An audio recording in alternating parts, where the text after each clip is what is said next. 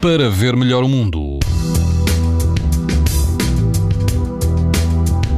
Amanhã mantém-se o calor e todo o país apresenta risco alto e muito alto de exposição à radiação ultravioleta. Na Madeira, o risco continua a ser extremo. No Algarve, na Praia de Faro, a água pode chegar aos 22 graus e não há vento. O índice UV será 10, ou seja, muito alto. A norte, na Praia do Cabo do Mundo, em Perafita, Conselho de Matosinhos, o risco de exposição aos raios UV é alto. A temperatura da água do mar vai rondar os 22 graus e quase não haverá vento. Se preferir uma praia fluvial, na praia da Tapada Grande, na margem esquerda do Rio Tejo, perto do Parque Natural do Val do Guadiana, não há vento e a água pode chegar aos 26 graus. O índice UV será 10, ou seja, muito alto.